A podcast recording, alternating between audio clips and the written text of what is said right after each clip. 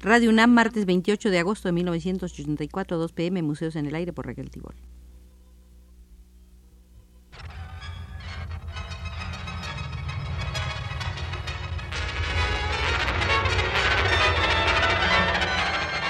Museos en el Aire.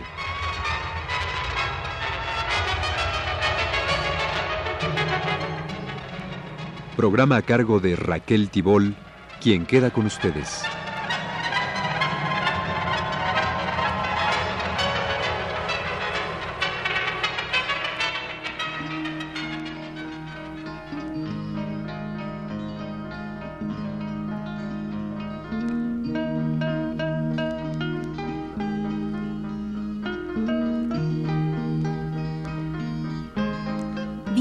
Hoy, estimados amigos, el Museo de Luis Nishizawa, el artista mexicano nacido el 2 de febrero de 1918 en la hacienda de San Mateo, municipio de Cuautitlán, Estado de México. Su madre fue María de Jesús Flores, oriunda de Tenopalco, Estado de México, y su padre, Kenji Nishizawa, de Nagako-ken, Japón, llegado al país en 1908 tercero de cinco hermanos, Carmen y Guillermo los mayores, Ricardo y Hermelinda los menores. De niño le contó Nishizawa a Elena Poniatowska en 1953, fui pastor no de borregos, sino de ganado mayor, y en esos largos días de campo me fijaba en la más ínfima nervadura de cada hoja de árbol, de cada hierba, de cada milpita, me fijaba en los juegos de luz que hacen los rayos del sol entre las copas de los árboles, en las sombras, en las flores y los frutos, y en los animales que tan distraídamente llevaba yo a pastar. Me acuerdo de que en la escuela nunca me gustaba recitar mis lecciones. No era porque no las sabía, sino porque me abrumaba la idea de tener que levantarme para decirlas en voz alta. En cambio, me apuraba mucho para hacer mi tarea escrita, porque después la maestra me daba estampas y dibujos que copiaba yo en las últimas páginas de mi cuaderno. La pintura estaba en todas las formas de la naturaleza y en el soplo del aire, en el espíritu de esa tierra negra de la hacienda de San Mateo. Con su familia, Luis Nijizawa se trasladó a la Ciudad de México en 1925. Se instalaron en el barrio de Tepito, donde vivió hasta 1964 en condiciones de extrema humildad. Tal como en 1955 lo vio María Luisa Mendoza. Luis Nishizawa vive en una casa de vecindad tan destartalada que sus muros están cayendo a pedazos canosos. En el segundo piso, y después de una escalera descascarada y poética, aparece un largo, eterno y soleado estudio donde los judas mexicanos esperan el incendio pacíficamente. En 1942, Luis Nishizawa inició sus estudios de arte en la Escuela Nacional de Artes Plásticas de la Universidad Nacional Autónoma. Fueron sus maestros Bulmaro Guzmán, Julio Castellanos, Alfredo Salce, Benjamín Coria, Antonio Rodríguez Luna, José Chávez Morado, Luis Agún. Entre sus condiscípulos se contaron Celia Calderón, Antonio Trejo, Trinidad Osorio, Antonio Ramírez, Paulina Trejo.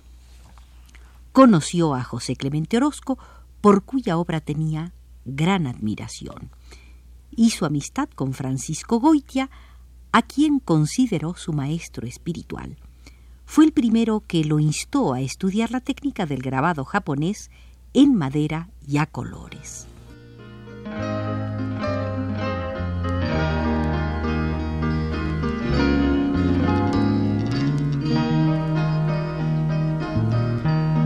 Si llego a morir. En 1947 obtuvo Luis Nishizawa el título de maestro de artes plásticas. En 1949 formó parte del grupo fundador del taller de integración plástica organizado para el Instituto Nacional de Bellas Artes por José Chávez Morado y al que asistieron Jorge Best, Armando López Carmona, Arturo García Bustos, Héctor Cruz. En 1951 expuso individualmente en el Salón de la Plástica Mexicana. Reunió en esa ocasión una serie de pinturas y dibujos. Sobre ellos opinó David Alfaro Siqueiros. La obra de Luis Nishizawa, incuestionablemente, está afiliada a la tendencia del neorealismo o realismo social moderno, cuya primera manifestación internacional importante se produjo en México con el surgimiento de un muralismo y una estampa de preconcebido propósito social. Nada, en consecuencia, tiene su obra de inclinaciones formalistas, esto es, de inclinaciones abstraccionistas con extraordinario talento y frecuente gran maestría, muestra esta obra de Nishizawa un manifiesto deseo de sobrepasar el realismo del pasado, es decir, de hacer más hondo el espacio, más voluminoso el volumen, más agradable la textura, y de hacer más móvil el movimiento en un sentido general de la expresión. Luis Nishizawa, en consecuencia, con gran emoción, con embriones de aportes personales y no exento de virtuosismo, está caminando ya a grandes pasos por la ruta adecuada. Por su parte, Margarita Nelken dijo de la obra expuesta por Nishizawa en 1951. Sería ocioso disputarle a Luis Nishizawa excelentes dotes de pintor, no lo sería menos el negarse a ver en estas pinturas y estos dibujos suyos la impronta excesivamente marcada de otros pintores. Nos parece Nishizawa dueño de cualidades suficientes como para desprenderse de esas andaderas demasiado notorias. Algunas figuras cuya ternura dice de las posibilidades de su autor caminando por su propia vereda son la niña del rebozo azul y la niña con muñeca. Ellas permiten confiar para el futuro en una obra de Nishizawa que nos traiga el mensaje que seguramente él mismo podrá elaborar. Y todavía se espera que acabe esto, que parece que nunca acabará. Si llego a morir sobre la misma exposición de Luis Nijizawa de 1951 en el Salón de la Plástica Mexicana, opinó Pablo Fernández Márquez. Aunque mexicano por la madre y por su nacimiento, desciende de padre oriental, como su nombre lo indica. Podía, no obstante esto, no haber heredado ese temperamento detallista y cuidadoso que nos muestra en su pintura. Pero así es, y de él se sirve para interpretarnos, con efectos de composición y de colorido muy mexicanos, el paisaje, las escenas costumbristas y los seres. Si por una parte influyen en él estos valores ancestrales lejanos, por otra el de la maternidad, el de la nacionalidad y el de la influencia de los maestros mexicanos de Velasco al doctor Atl, no se dejan sentir en menos proporción. Así, a pesar de que su procedimiento difiere tan esencialmente de lo más representativo de la actual escuela mexicana, sus producciones se integran gallardamente y por derecho propio dentro de ella. Con mucho sentido de la perspectiva y del color, con grandiosidad de términos, trata varios de los paisajes que presenta en los que se encuentran aunados, de un lado, el cuidado del detalle y el matiz, de otro, la fuerza expresiva del color y la retención del ambiente. Sus dibujos son extremadamente fuertes y expresivos. La lava del pedregal está en ellos con todo su significado de corriente de fuego solidificada, que parece acabada de enfriarse, conteniéndose en su marcha. Todos sus niños son figuras de mucha ternura y delicadeza, y forman con los grandes paisajes los mayores aciertos de Nishizawa en esta primera salida individual ante el público. Antes de esta muestra, había participado en las exposiciones anuales de los alumnos de la Escuela Nacional de Artes Plásticas, en salones de la Flor, organizados por la Secretaría de Agricultura y Fomento en el pabellón de la Dirección General de Agricultura en el bosque de Chapultepec, pabellón donde posteriormente se instalaron las Galerías Chapultepec y que fue demolido para dar lugar al Museo de Arte Moderno en 1964. Expuso también en la Sociedad para el Impulso de las Artes Plásticas en la Galería Mont Orendain, en las Galerías Excelsior y en esta en una célebre muestra de 1949 con el tema La ciudad vista por sus pintores. Ya para 1952, el muy exigente pero muy atento al desarrollo del arte nacional, Justino Fernández decía, Luis Nishizawa logra obras finas atenido a un objetivismo limpio y de calidad. Sea terminantemente prohibida por decreto oficial, si todavía hay compañeros perseguidos por hacer de la alegría su bandera. En 1953 le dijo Luis Nijizawa a Elena Poniatowska, me gustan la bondad y la sencillez, cualidades esencialmente campesinas, y me parece que si estas cualidades bonachonas existieran más en nuestros mundos artísticos, no habría entre artistas todos esos problemas de la Bienal y los cuatro grandes. Se refería Nishizawa a un tremendo pleito que se armó con motivo del premio obtenido por Siqueiros en la Bienal de Venecia de 1950 y el consiguiente enojo de Rufino Tamayo todos esos pleitos y polémicas entre hombres que se alaban a sí mismos. Los pintores que verdaderamente valen no necesitan defender o alabar su obra. Su obra es la que los alaba y los defiende. Amo sobre todo la sinceridad.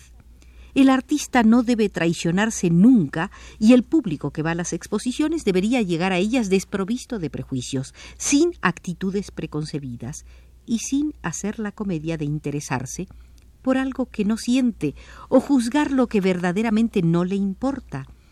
Cada vez que yo encuentro en una persona bondad y sencillez, decía Nishizawa, me siento afirmado y comprendido. Cada hombre actúa con la esperanza de percibir un gesto idéntico en otro ser humano. Todo arte es una participación, una voluntad de entendimiento. Todo lo que he podido lograr como pintor y como hombre lo hago para honrar a mi padre. Todo lo hago para él. Le ofrezco cada cuadro que pinto como un homenaje y él lo acepta y me alienta. Creo que todos tenemos en la vida una persona que le da sentido y que es la razón de ser de lo que hacemos. Para algunos es una mujer, para otros un ideal, para mí es mi padre. En 1952 expuso Nishizawa individualmente en la casa del arquitecto de la Sociedad de Arquitectos Mexicanos, simultáneamente con su compañera de estudios Celia Calderón. Al año siguiente, 1953, otra individual en el Salón de la Plástica Mexicana. Y una vez más, la muestra fue comentada por la entonces muy activa crítica de arte Margarita Nelke. He aquí un pintor de indiscutibles cualidades, cuyos progresos se evidencian año tras año. Indiscutibles cualidades, decimos, o sea, sensibilidad para captar los espectáculos cotidianos en la intensidad de su colorido y gracia espontánea de sus formas y para trasladarlos al lienzo en composiciones casi siempre bien equilibradas. Y Pablo Fernández Márquez, otro crítico persistente, comentó Luis Nishizawa sostiene en esta su segunda exhibición todas las promesas que había en los cuadros que expuso en el mismo lugar que ahora, en marzo de hace dos años, y las sostiene de una manera firme, concienzuda, que es también el distintivo de la manera de su creación plástica.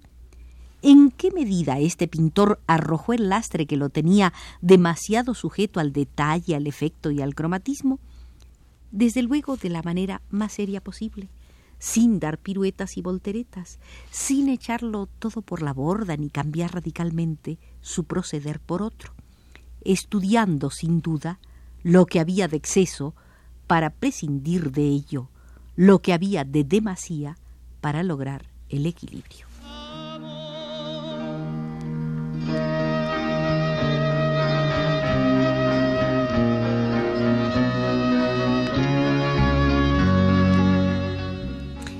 Ustedes nos acompañan, volveremos al Museo de Luis Nishizawa para seguir el desarrollo de un artista mexicano contemporáneo en plena producción, Condujo al grupo desde los controles el maestro Arturo Garro.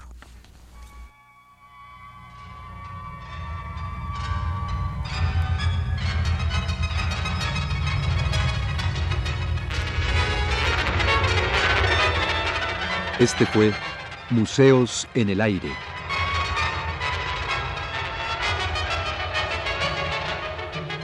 El programa de Raquel Tibol que se transmite todos los martes a las 14 horas.